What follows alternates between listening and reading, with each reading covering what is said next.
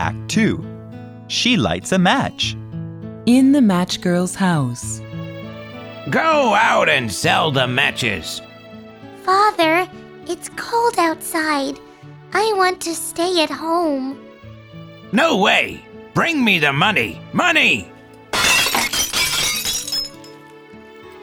In the street.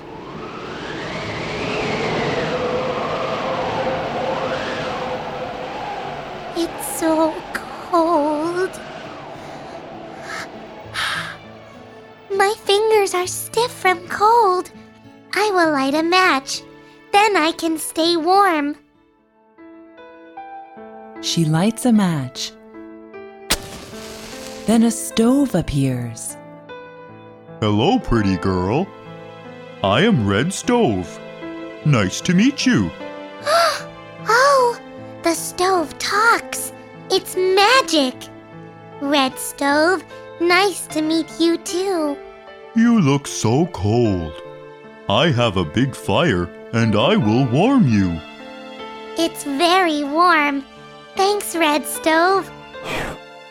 Suddenly, the match flame goes out.